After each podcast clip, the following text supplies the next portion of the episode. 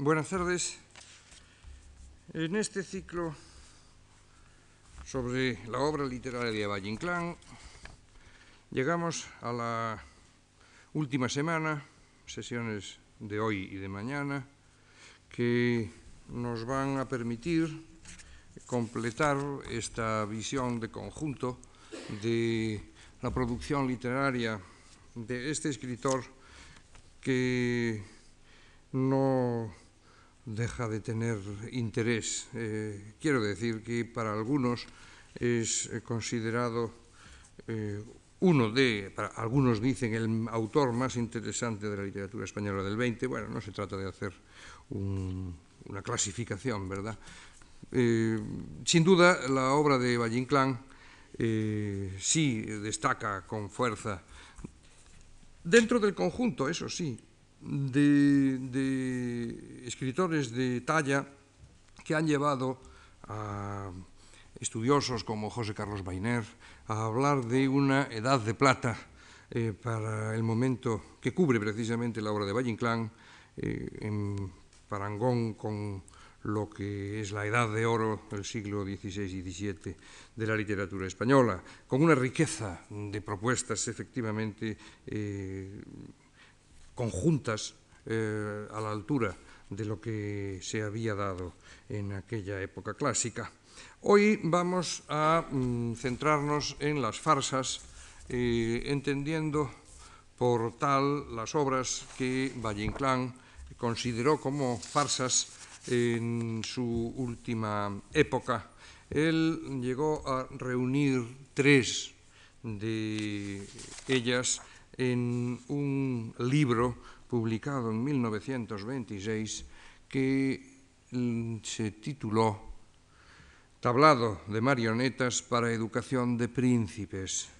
Un título sin duda eh, mm, humorístico eh, que nos presenta un tablado, es decir, ya un escenario teatral eh, para que se viesen Tres obras, una de las cuales no vamos a considerar porque pertenece a un momento anterior, la farsa infantil de la cabeza del dragón, pero sí las otras dos, la farsa italiana de la enamorada del rey y, sobre todo, eh, la obra a la que voy a dedicar más atención, la farsa y licencia de la reina castiza. Eh, obras que podrían, deberían ser acompañadas por la mm, farsa sentimental y grotesca que ya hemos visto en su momento, que es eh, la que llevaba el título de La Marquesa Rosalinda, y que, como dije, tiene un carácter muy claramente marcado de transición entre eh, lo anterior y lo que va a venir después, de forma que esa fusión entre lo sentimental y lo grotesco estará presente eh, en la obra mm, posterior, que va a ir relegando cada vez más, eso sí es muy perceptible, el carácter de lo sentimental para destacar o subrayar o intensificar el rasgo de lo grotesco que es un elemento que va a mm, tipificar la obra de muchos eh, creadores, no solo escritores, europeos, mm, en la segunda, tercera y cuarta décadas del siglo XX, no solo europeos.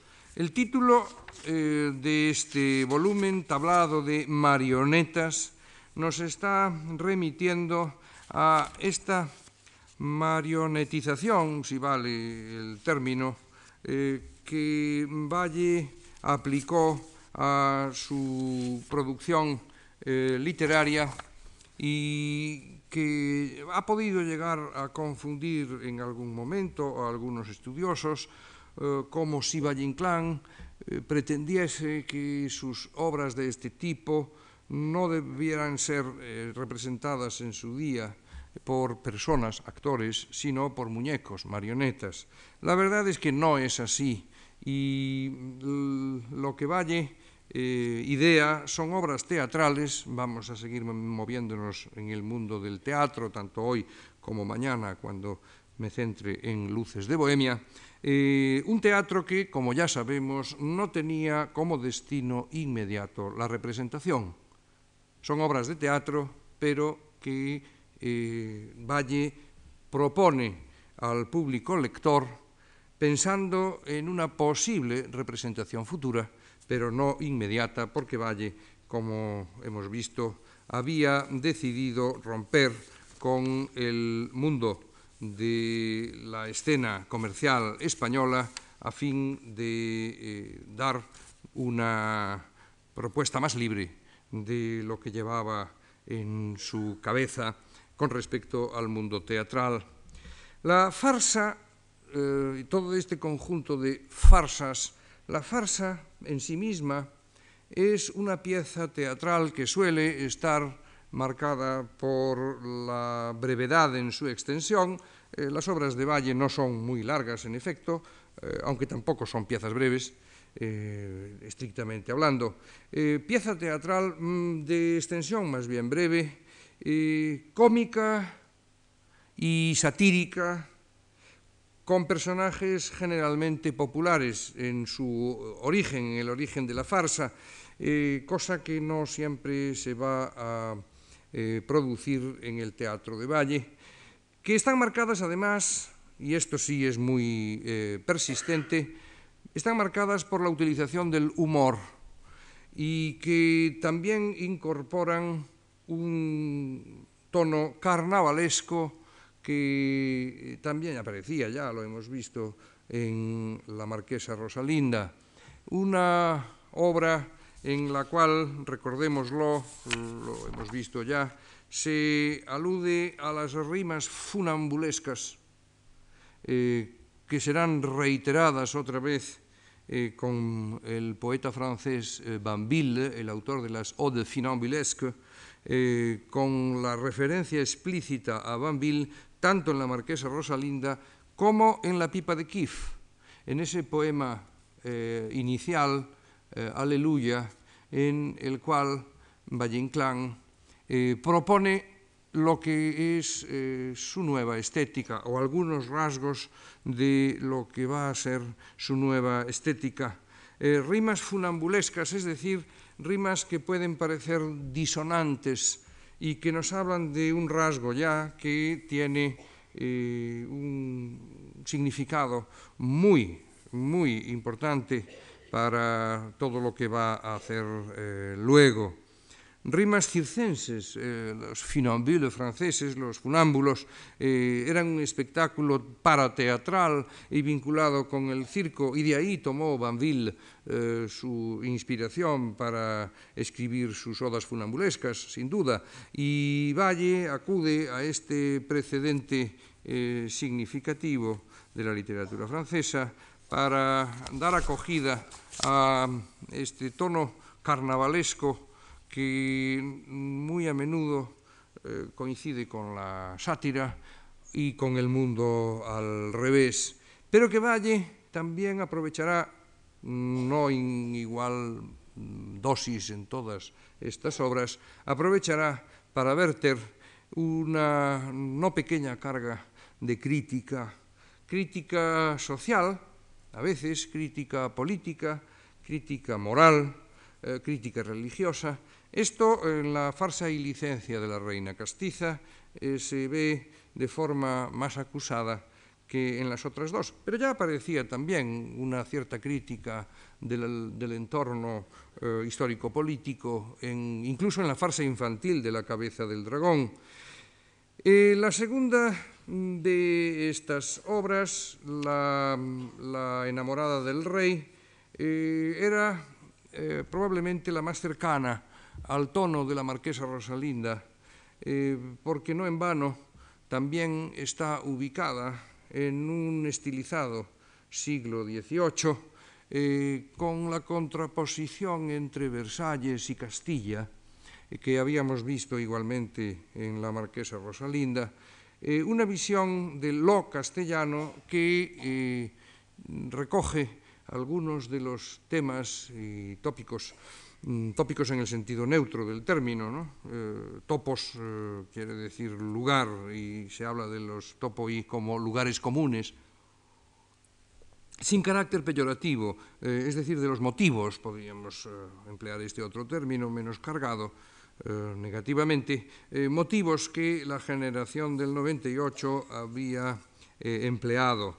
En la farsa, desde luego, lo que no se quiere hacer es un tipo de literatura y en concreto de teatro que fuese eh, como decía la vieja antigua definición del teatro, de, que viene nada menos que de Cicerón, el teatro como imago vitae, es decir, el teatro como imagen de la vida.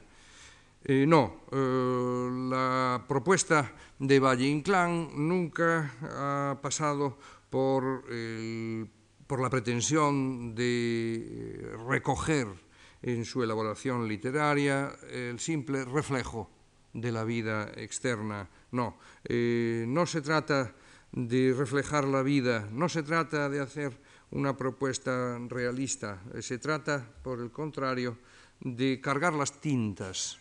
En La enamorada del rey se hace con cierta eh, eh, ecuanimidad. Eh, ese siglo XVIII con el paso al XIX, se evocan los tiempos de Godoy sin indicar nada, eh, realmente se enhebra en torno a una anécdota muy pequeña. Hay una joven, eh, María Justina, ilusionada con el rey, al que ha visto de lejos un día y al que toma por un, galán eh que despierta su amor y que contrasta mucho con eh, la figura real del, rey que es un, un, vejete chepudo que lleva la corona eh, como un apéndice grotesco, eh, pero sin cargar las tintas. Estamos todavía en un mundo que, prolongando la, la visión llamémosle así, intermedia de la marquesa Rosalinda, mmm, deja paso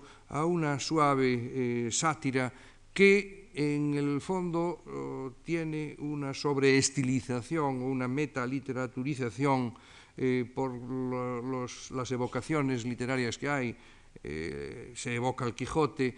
La historia de María Justina realmente es la de un Quijote femenino, eh, en su inocencia, la joven sueña con un rey eh, idealizado como Don Quijote soñaba con Dulcinea y, y, el contraste con la realidad más dura le llevará a la lucidez como en el caso de la obra de Cervantes también Don Quijote eh, despertará a la realidad concreta en los nidos de antaño no hay pájaros, ogaño, dirá Don Quijote en el lecho de muerte, utilizando un refrán, es decir, uno, de los instrumentos que habían servido para caracterizar a Sancho Panza. Pues bien, en, en el caso de la enamorada del rey, eh, hay un, un, tono no tan eh, sangriento, por decirlo así, como eh, será factible ver en La Reina Castiza.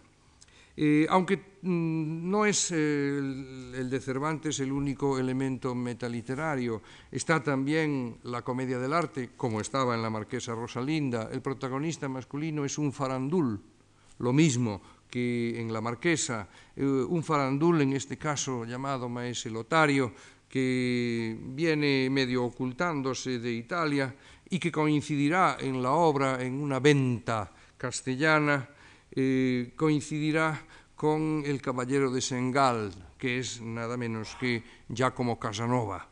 De forma que eh, la proyección literaria sobre el fondo de la obra es constante.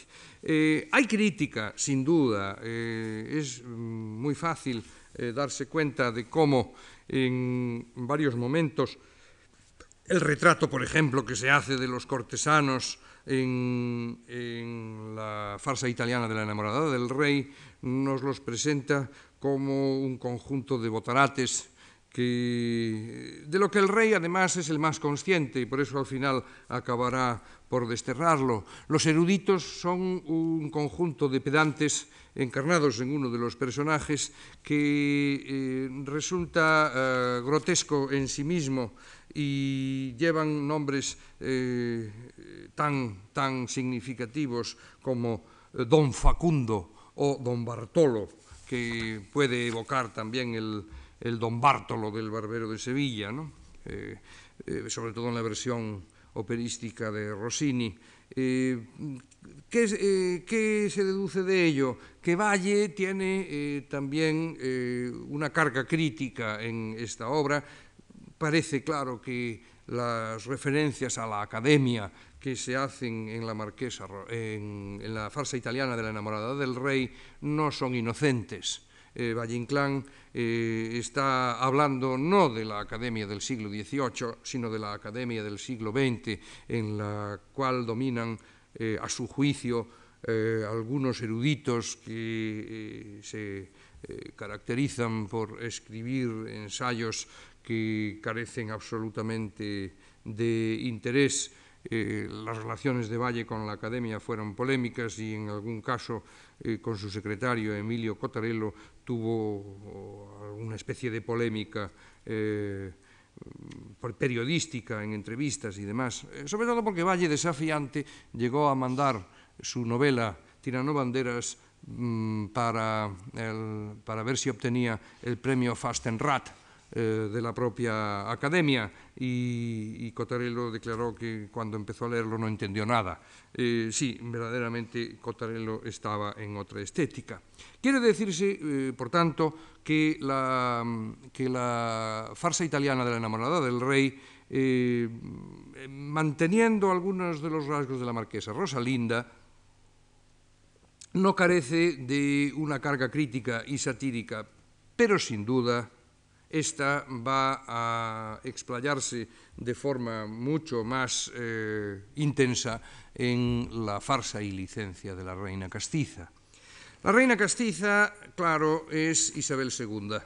Y con ello oh, nos encontramos con que Valle eh, aborda el mismo tiempo que luego le va a servir para escribir los tomos que llegó a completar de su magno proyecto novelístico de El ruedo ibérico que veíamos la semana pasada. Eh, en este sentido, uh, es eh, la farsa y licencia de la reina castiza como una especie de ensayo que Valle realiza de lo que hará después, con una perspectiva que no hay ningún inconveniente en considerar esperpéntica, porque el tono con que está captada la, la visión de la España de Isabel II es, desde luego, esperpéntico.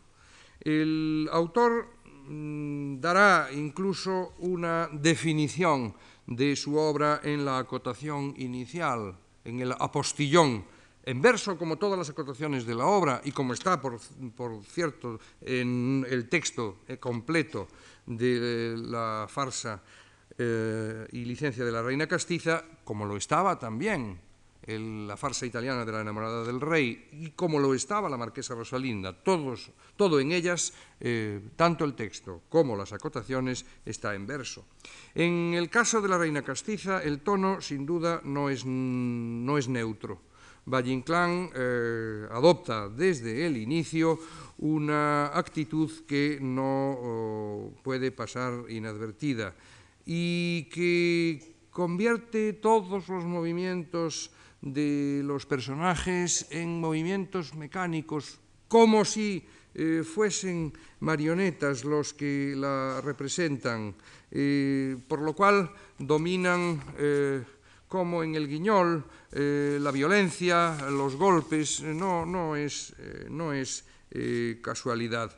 Lo que falta en, en, las farsas con respecto a los esperpentos propiamente dichos, es decir, a las obras que Valle sí denominó esperpentos, es, o ha visto en conjunto, eh, es la la aparición del elemento trágico que en los esperpentos sofocado y más intenso o menos según el caso, en los esperpentos está. Y aquí se disuelve todo en una, en una farsa eh, que motiva la risa, pero que tiene, eso sí, eh, una muy clara, muy clara eh, presencia de la visión de España que Valle propone y que no es, se pone a Isabel II por estar de acuerdo o simpatizar con la Revolución de Septiembre, no, en absoluto.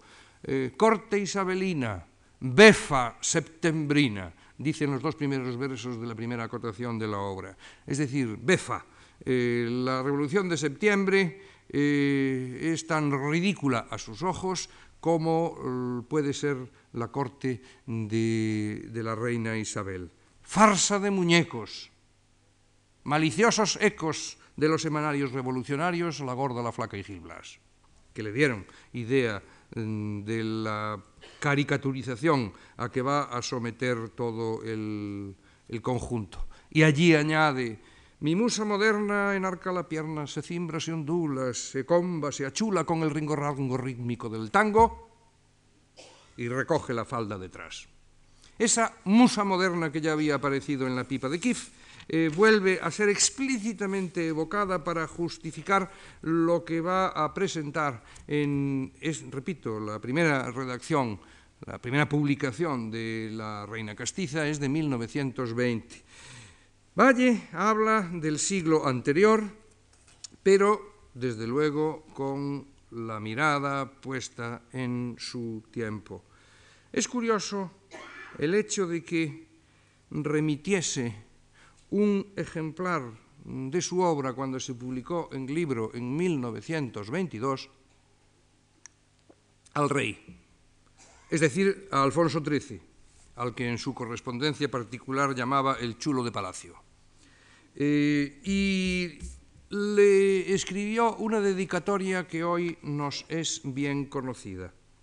Señor, tengo el honor de enviaros este libro, Estilización del reinado de vuestra abuela, doña Isabel II, y hago votos porque el vuestro no sugiera la misma estilización a los poetas del porvenir.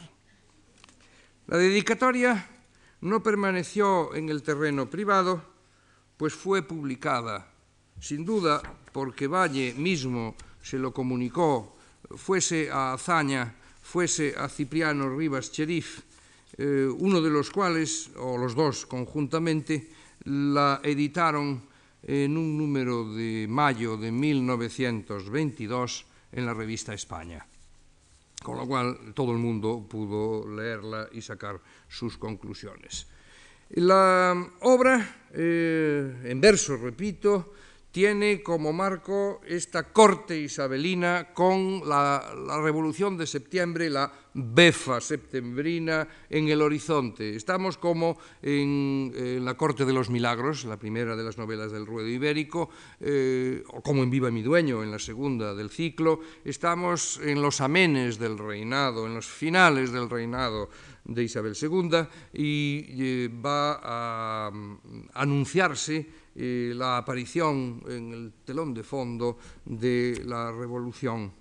La reina, de la que se sospecha que pueda esperar un heredero, la vemos en escena saliendo de incógnito a plebeyos bailes de candil, según eh, por lo visto eh, era gran aficionada, y el nudo de la historia que como pasa siempre en Valle es muy leve, es decir, eh, la trama de sus obras es muy leve, muy sencilla, no, busca eh, complicaciones en absoluto, eh, se ciñe en torno al gran revuelo que en la corte se produce por el chantaje de un aprovechado que posee inflamadas cartas de amor de la reina y no al rey, precisamente eh, el rey consorte, don Francisco, que aparece también en la obra pintado como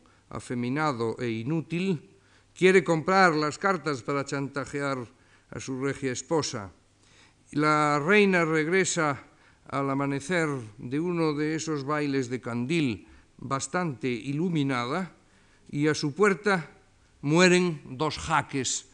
Y, este es el resumen del, argumento que eh, termina sin, que se haya eh, producido un auténtico desenlace.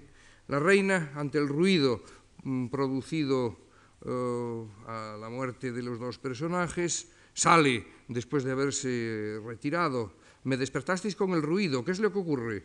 Quiere pasar a saludaros vuestro marido, dice la camarera.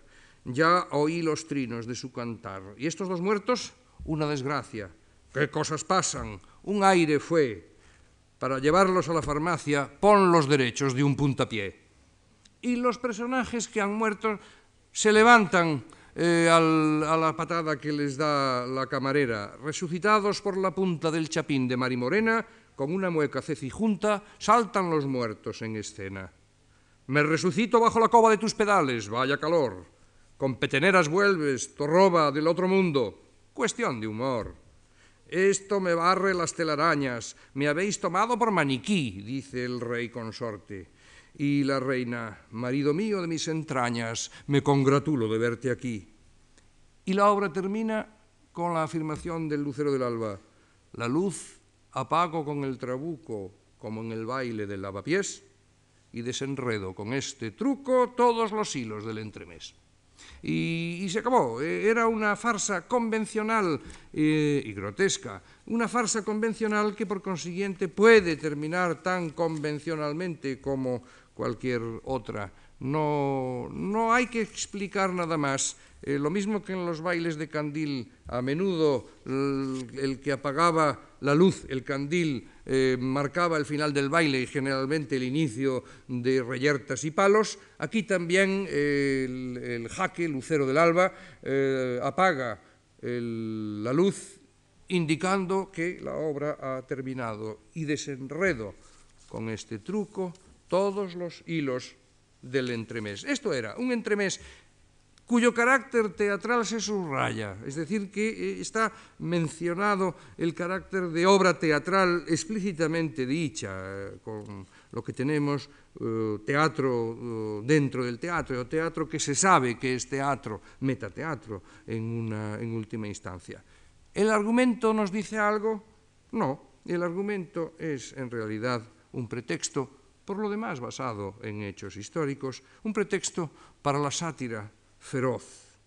Para la sátira de alguien, no lo olvidemos, que había eh, defendido la ideología tradicionalista, es decir, la sátira de un carlista que nunca ha dejado de ver en Isabel II a la usurpadora, y cuya corte es un conjunto de disparates goyescos, del Goya de última hora, Goyas a oscuras, como decía en un verso de la pipa de Kif, en que se hablaba del cartel de ciego de un errante.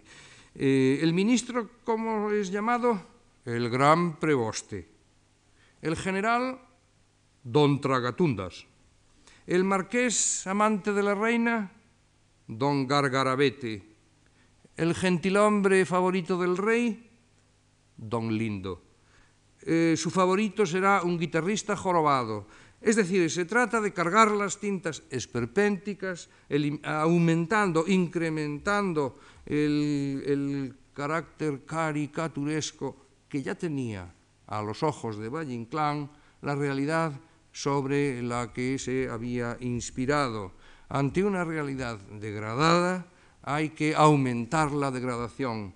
Recuérdese lo que vimos a propósito de Luces de Bohemia en la escena en que Max Estrella, eh, a punto de morir, por mucho que esté eh, Beodo, alcanza una última y final lucidez que le lleva a definir el esperpento.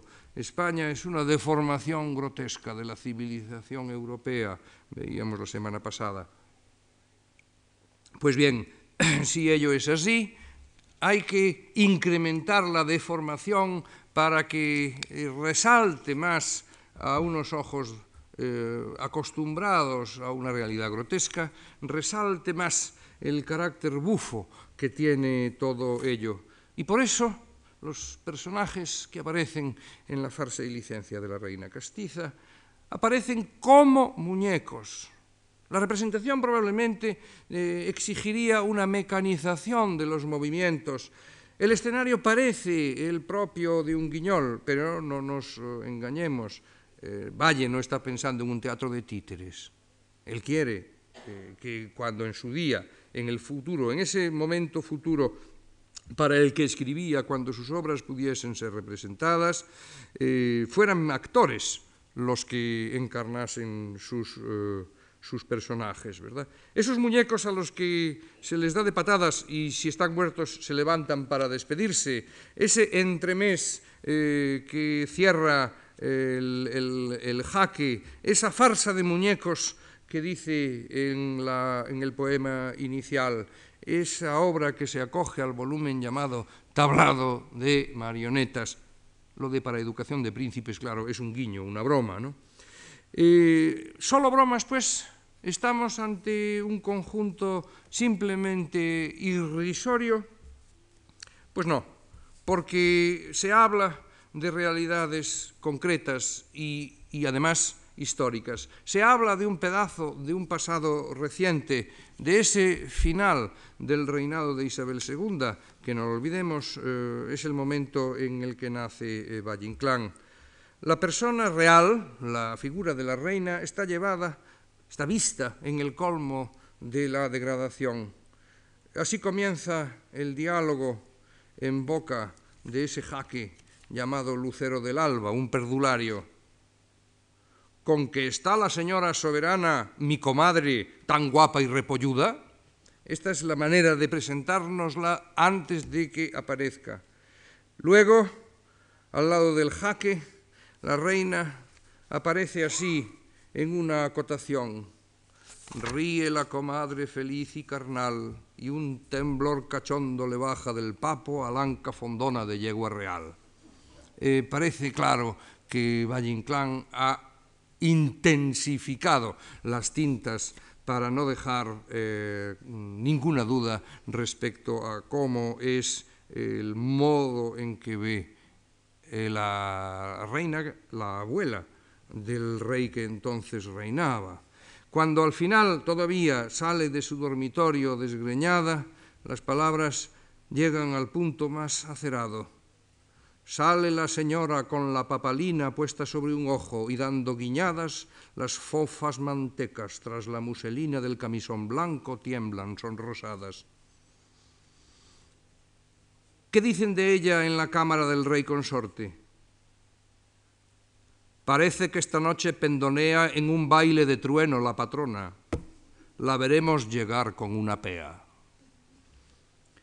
Y el modo de hablar de la persona real no desdice de lo sugerido por las acotaciones.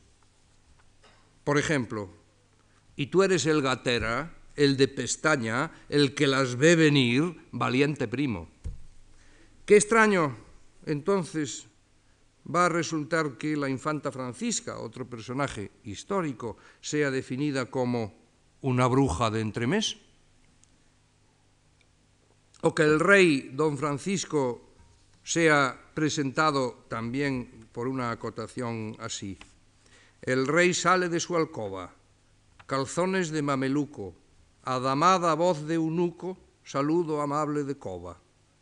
O un poco después.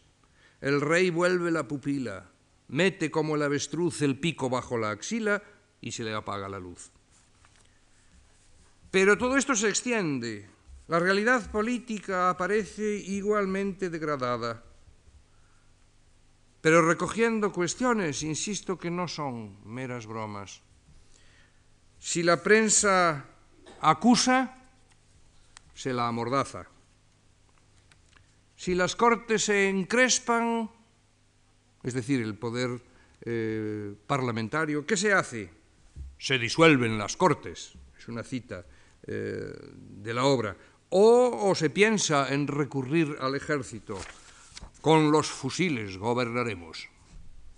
Si amenaza la revolución, Se preguntan en la corte, ¿no hay barruntos de joyín? El ministro pronuncia también un parlamento inequívoco sobre eh, el concepto que tiene de las cosas. Pero porque la reina se comprima, van a echar carne en el puchero. Sin las intrigas de Inglaterra no se moviera aquí una paja. Yo conozco mucho mi tierra, pero el oro inglés la trabaja. Hoy tenemos ya puritanos que hablan en contra de los toros, de los garrotines gitanos y nuestra indolencia de moros. Puritanos que a toda hora sacan a cuento la moral, sin comprender que es la señora una reina meridional.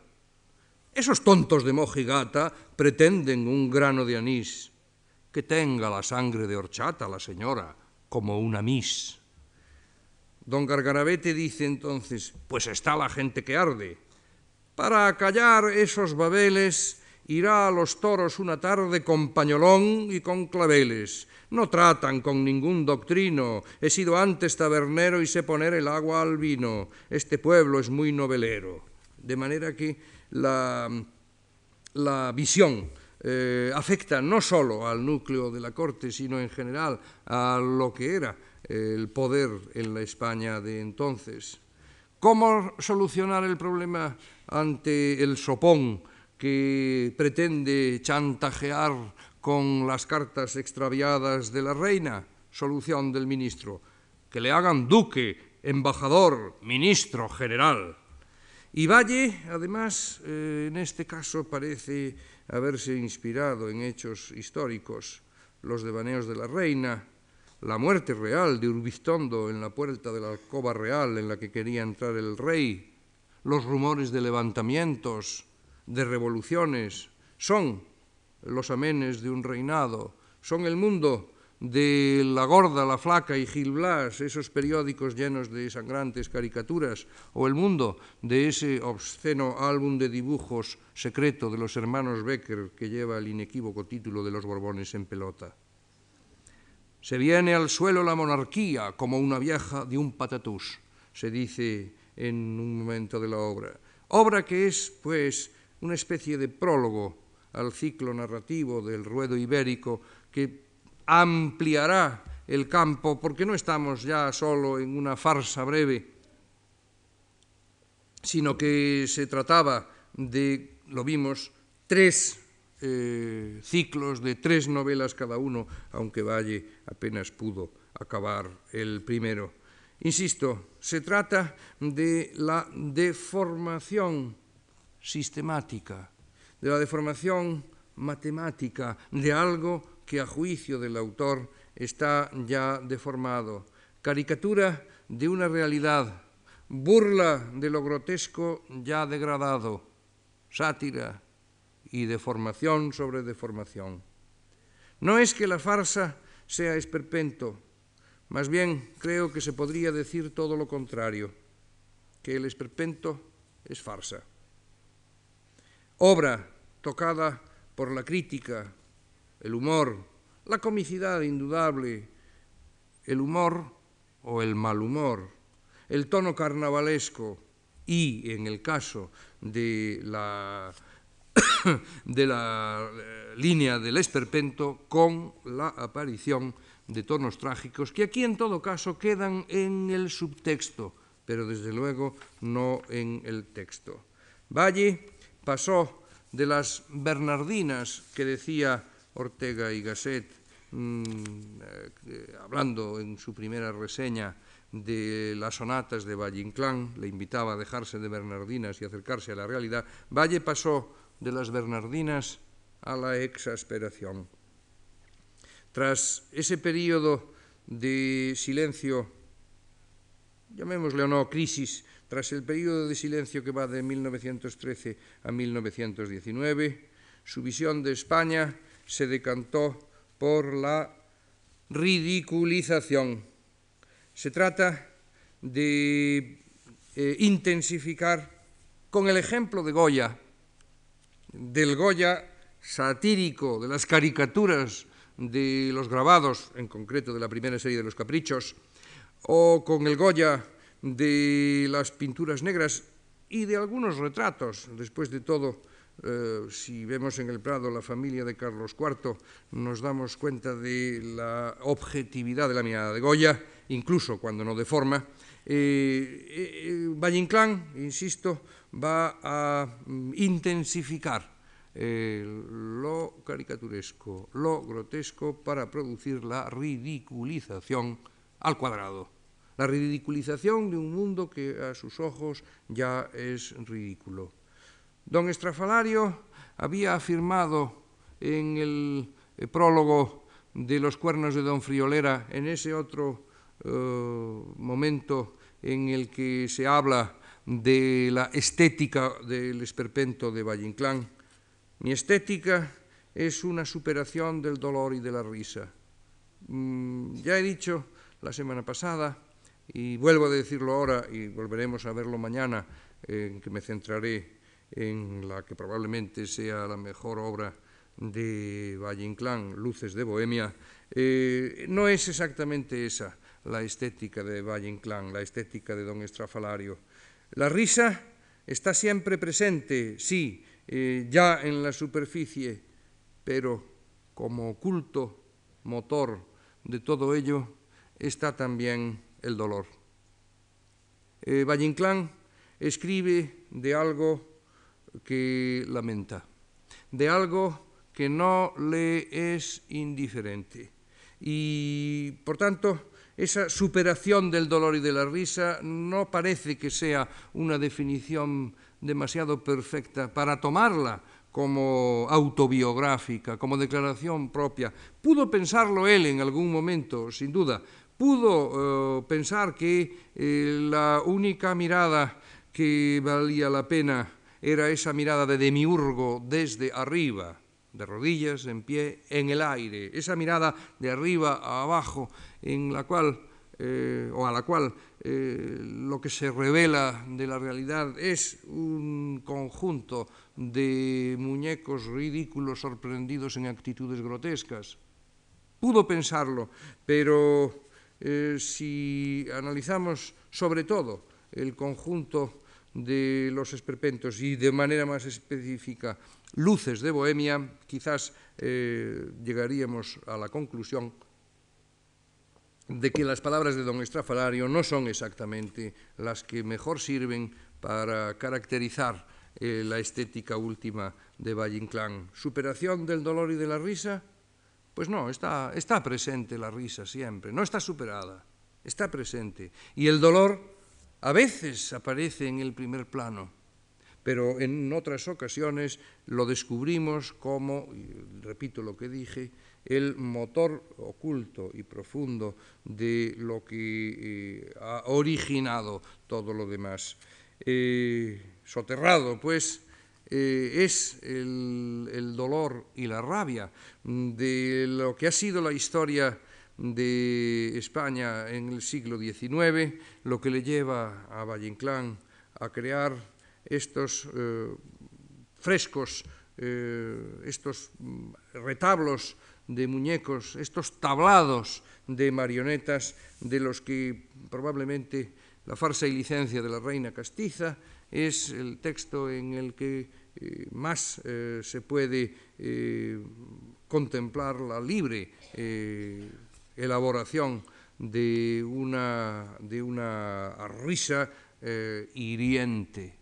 Por eso hablé de humor y de mal humor. No es una risa inocente, es una risa que tiene trascendencia. La risa domina, avasalla, pero repito, no es el buen humor, es un mal humor general.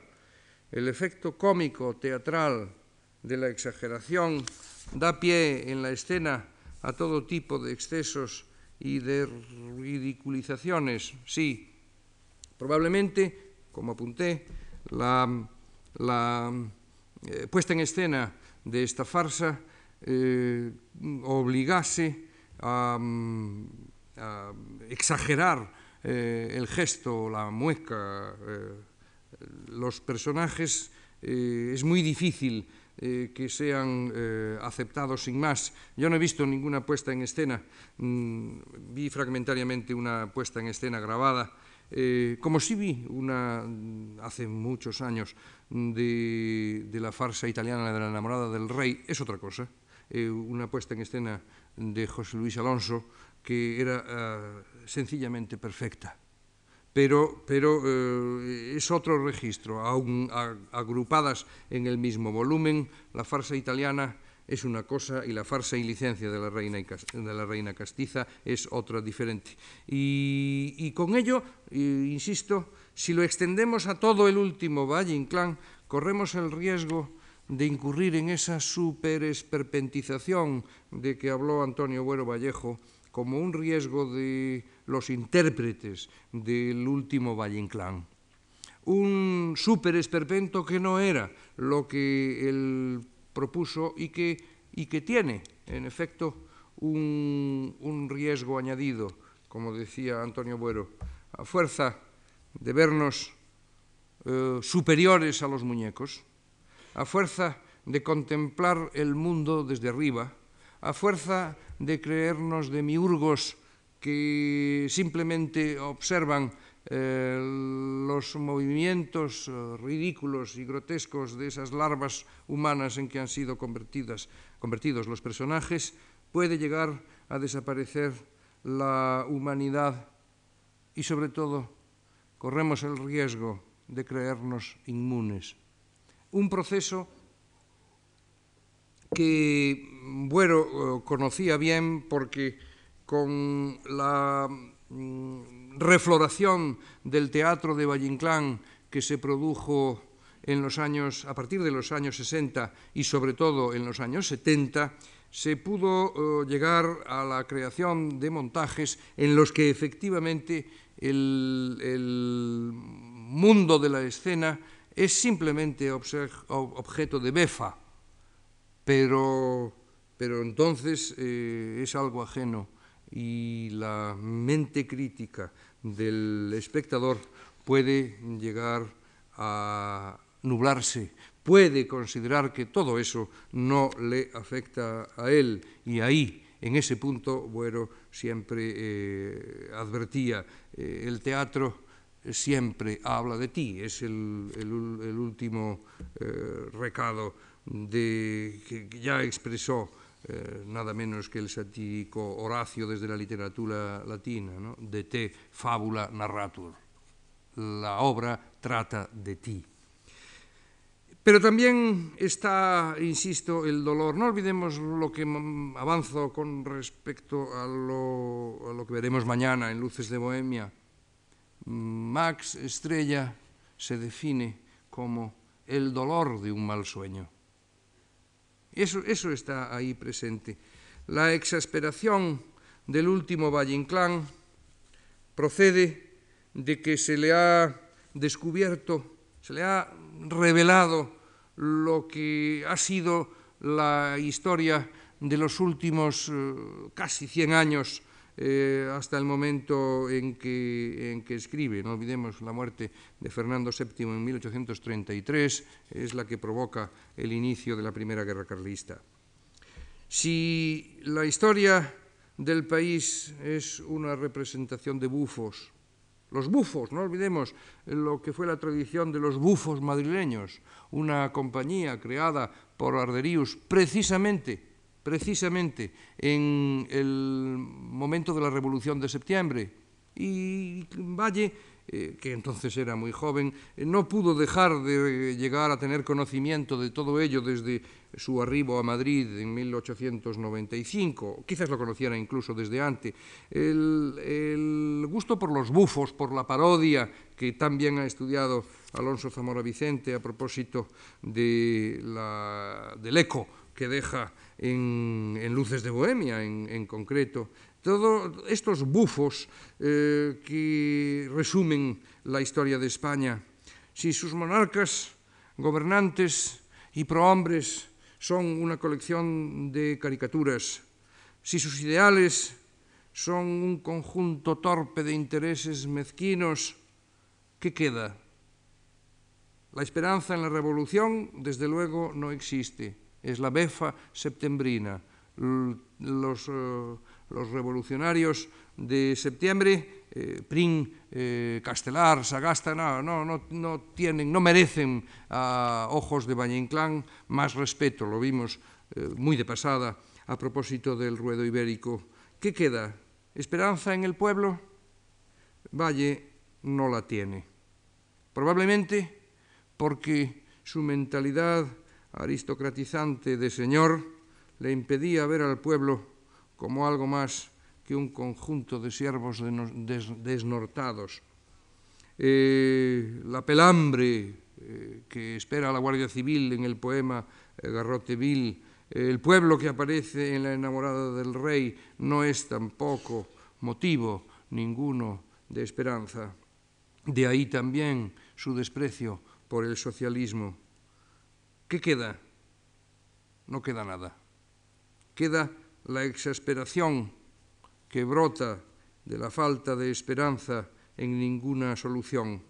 Queda, como ya apunté la semana pasada, el nihilismo que le llevó a mostrar una cierta curiosidad por el anarquismo teórico, como se ve sobre todo en la tercera de las novelas de El ruedo ibérico. ¿Qué queda? Solo queda el arte. Solo queda el arte como refugio, un arte dominado por el mal humor, por la violencia extrema. ¿Cuánta violencia hay en el último valle? El furor nihilista. Queda la literatura, en suma. Probablemente cuando esta tampoco le bastó, a partir de 1928-29, eh, Valle se sumergió en el silencio. El resto es silencio, diríamos con frase shakespeariana.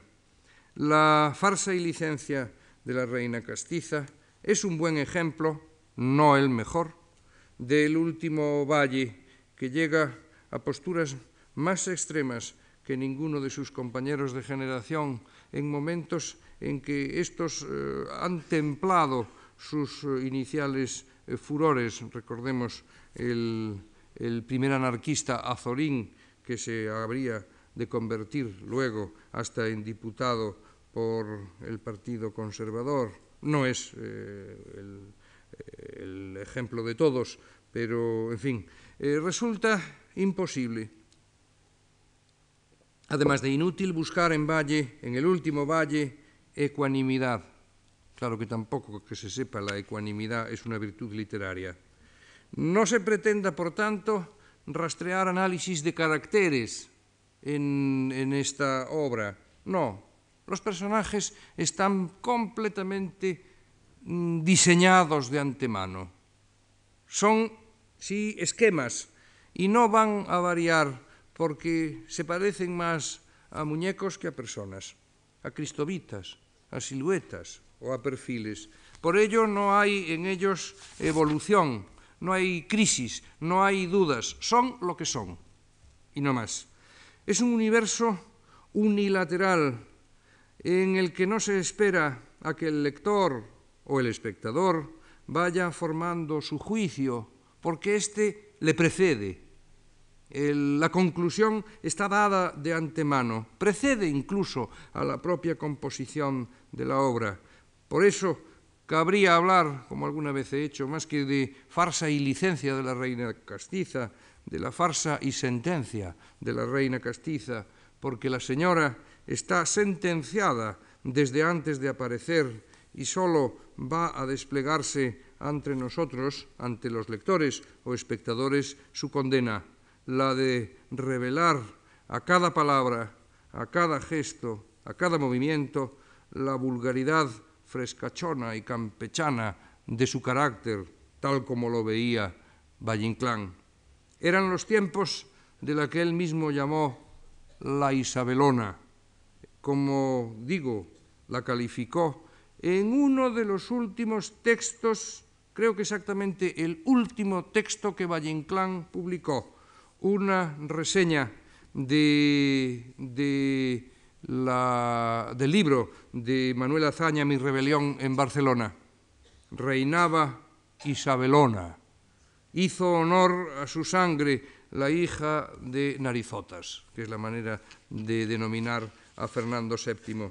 Reinaba Isabelona. Es lo que podemos obtener como conclusión de la última acotación de la obra, tras eh, la intervención del Lucero del Alba, que dice que desenreda con ese truco confesado todos los hilos del entremés, aparece la voz de un ciego que anuncia un periódico. Extraordinario a la Gaceta con el nombramiento del nuevo arzobispo de Manila. Eh, le han dado un cargo al sopón que vendía las cartas. Y la obra termina con la acotación. Pregones y campanas, el alba sinfoniza. Apaga de repente sus luces el guiñol y en el reino de Babia de la reina castiza rueda por los tejados la pelota del sol. Muchas gracias.